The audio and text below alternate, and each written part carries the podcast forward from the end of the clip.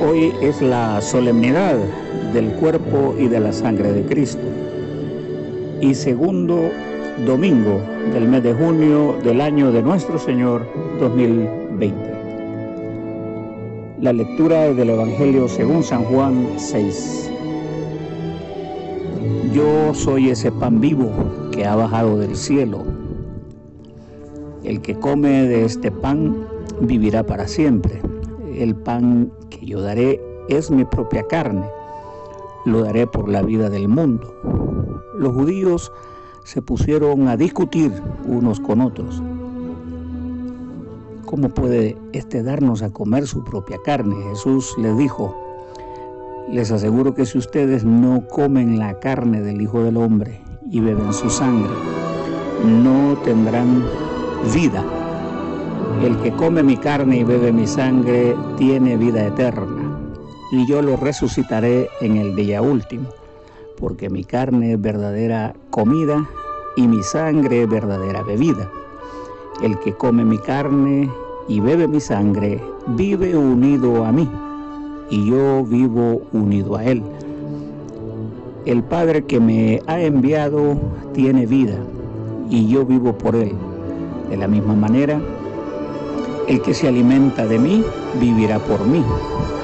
Hablo del pan que ha bajado del cielo este pan no es como el maná que comieron los antepasados de ustedes, que a pesar de haberlo comido murieron. El que come de este pan vivirá para siempre. Jesús enseñó estas cosas en la sinagoga de Cafarnaúm. Esta es la palabra de Dios. Los estudiosos de la teología razonan si el Evangelio proclamado hoy trata particularmente del ritual sacramental de la Santa Cena, o si por otro lado se refiere al testimonio de Jesús encarnado para habitar entre nosotros y cumplir a través de la encarnación los actos redentores para toda su creación. Tengamos entonces un acercamiento a estas dos posturas importantes, las cuales iremos hablando en el desarrollo de la homilía, no sin antes explorar ciertos fundamentos sobre el cuerpo y sangre de nuestro Señor y Salvador Jesucristo. El sacramento de la Santa Cena es una observancia practicada durante 20 siglos y recibe a la vez más de un nombre se le ha llamado comunión, Eucaristía, el cuerpo de Cristo y como ya mencionamos, la Santa Cena, el cuerpo y la sangre de Cristo, etc. Desde el día que fue entregado, Jesús instituyó, instruyendo a sus seguidores para que se practicara y en torno a los elementos del pan y vino, se celebrara la comunión entre el creyente y su Señor, participando la comunidad del pueblo de Dios. El apóstol dijo, tomad y comed, esto es mi cuerpo, haced esto en memoria de mí, según la epístola a los Corintios. El sacramento como fuerza. Quienes explican mejor esto afirman que debido a que se trata de un sacramento en sí mismo existen fibras que ejercen fuerza y poder para socorrer la fe del seguidor de Jesús, nuestra fe. Las lenguas sagradas intercambian el significado. Para el griego la voz es o significa misterio, refiriéndose a algo sagrado o divino. Y en el idioma latín la voz utilizada para misterio es sacramento o secreto sobre las cosas sagradas. Por supuesto, la expresión sacramento no es extraída de la Biblia, ya que forma parte de aquel conjunto de voces técnicas propias de la teología. Pero sobre el sacramento se dice que en épocas del Imperio Romano se refería al juramento de lealtad que el soldado de las legiones hacía por la patria. En el contexto de la comunidad primitiva cristiana, se dice que los adolescentes o jóvenes que venían para ser bautizados hacían un sacramento o promesa, o sea, antes de bautizarse juraba fidelidad a Cristo, así como hacía una renuncia pública a todas sus ideas eh, mundanas, sus ídolos, y a esto se le llamaba votum. Luego, con el pasar del tiempo, fue reconocido el votum como un juramento o sacramento. San Agustín decía, un sacramento es una señal que se refiere a algo divino. Lo importante de un sacramento, escribe en otros entendidos, es que a través de él se ayuda y se sostiene nuestra fe en sus debilidades.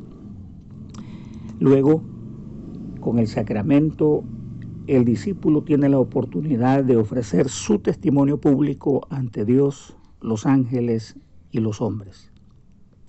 Y con el sacramento se confirma y sella legalmente, o sea, de forma apropiada, una promesa. San Crisóstomo también decía, se trata de un signo porque al nosotros ser corpóreos, Dios nos trata como tales. Sobre el sacramento de la Cena del Señor.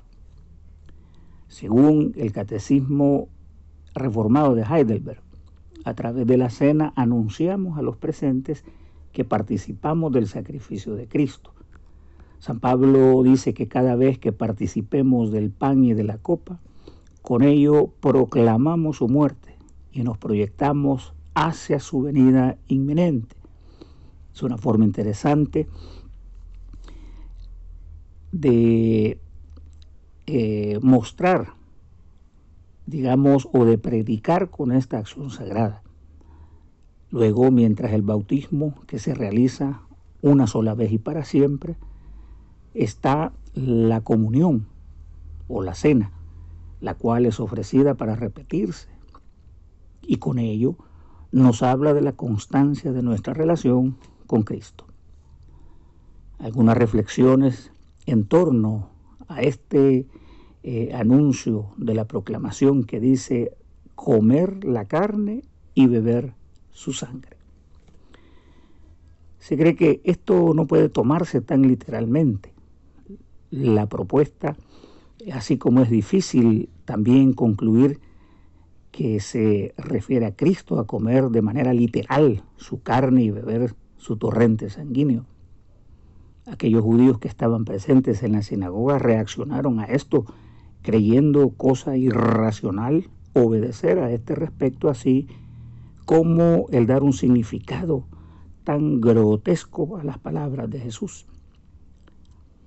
Hay que decir que de aquí surgen posturas también muy alejadas de la intención propia de Jesús, ya que él mismo dijo, hagan esto en memoria mía. Y San Pablo ratifica tal afirmación para no llegar al punto de confundirnos y hacer esto conforme a la intención o al propósito redentor. En segundo lugar, hay que entender el relato como una metáfora o una imagen sobre la vida admirable de Jesucristo, sobre su obra, su servicio, entrega, sacrificio extremo en favor de los pobres, del desahuciado, del marginado, de los inmigrantes, de los explotados, de los enfermos, aquellos que están ajenos a la justicia. Tres, la figura del pan. Nos hace la invitación a alimentarnos de Jesús como el pan que da vida. En realidad el pan es ingerido o procesado por el hombre y tal sustancia se torna esencial para la vida, ya que suple esa necesidad vital de la alimentación humana. Cuarto, Jesús está ofreciendo su cuerpo y su sangre. Se expone el Hijo de Dios al extremo de llegar al sacrificio por la humanidad, según el mismo evangelista, que de tal manera Dios al mundo que entregó a su Hijo único. Su vida ofreció por el mundo ante la amenaza global que quiere aniquilar al hombre. Jesús ha ofrecido su vida y consigna su compromiso que su creación toda jamás carecerá del precioso don de la vida. A menudo reflexiono que la actual epidemia que azota al mundo no carece de sentido, porque el Creador está revitalizando tanto al hombre, a la fauna, a los bosques, el aire, eh, en fin, cada elemento que constituye la vida. Y con ello nos invita a comer su carne y beber su sangre, protegiendo cada elemento valioso que genere la vida. Este Jesús es el sustentador del planeta, a pesar de la intención cargada de soberbia y egoísta del hombre con poder económico, que a cualquier costo, por razón de sus motivos egoístas y ávaros, arrasa con la maravilla de la vida. Este Jesús, con su cuerpo y sangre, nos recuerda el sacrificio que debemos hacer para proteger al prójimo y sus condiciones mismas de vida, para hacer lo más humano y sustentable. Este sacrificio del que habla trae a memoria eterna el compromiso también nuestro, de sus seguidores, de sus discípulos, a favor de cualquier carencia humana fundamental. Pensar en el pan y el vino es traer a memoria el alimento que toda especie creada requiere para la vida. Es importante también reconocer que dentro de la disposición natural e instintiva del hombre existen valores vitales o de la supervivencia por ejemplo, la alimentación, la salud, la protección por la integridad de la vida, etc. Jesús también nos habla de coexistir con su carne y sangre, que son elementos esenciales para la vida.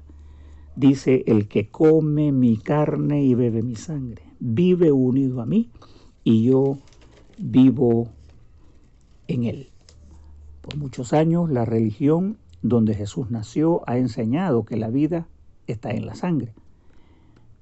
Hay países y banderas en el mundo que han usado el color rojo como signo de la sangre, esta sangre derramada y la que está por derramar, esperando lograr otras conquistas tan valiosas para la vida como el agua, la libertad, la dignidad humana, la educación, la seguridad, la paz y otros elementos que reúnen en el modelo y el ejemplo de Jesús. En conclusión, quiero concluir diciendo lo siguiente.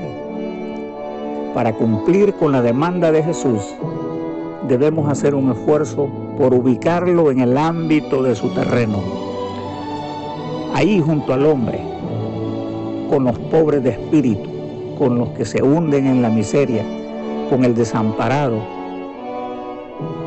y extendamos nuestra fuerza hasta el punto del sacrificio, si es necesario, y así comeremos el cuerpo y beberemos su sangre redentora. En segundo lugar, Jesús nos dijo, trabajen por la comida que no perece. El cuerpo y sangre es vitalicia, permanece para siempre.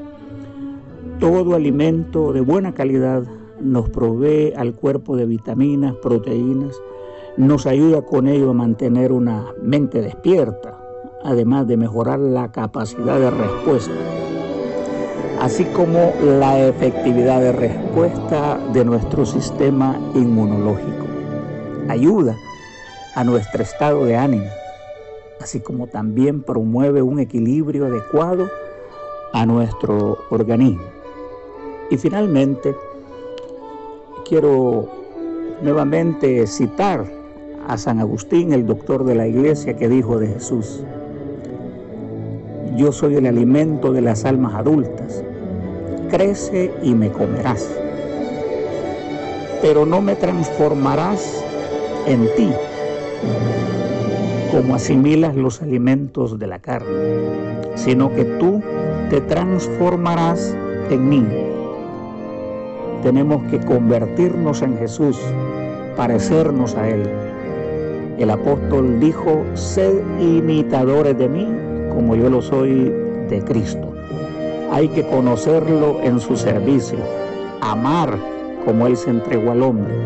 No es justo celebrar el cuerpo de Cristo sin pensar en el pobre, sin considerar los actos inicuos de los victimarios y someterlos a la denuncia. Que la bendición de Dios Todopoderoso, Padre, Hijo y Espíritu Santo, desciendan sobre nosotros y nos acompañe siempre. Amén.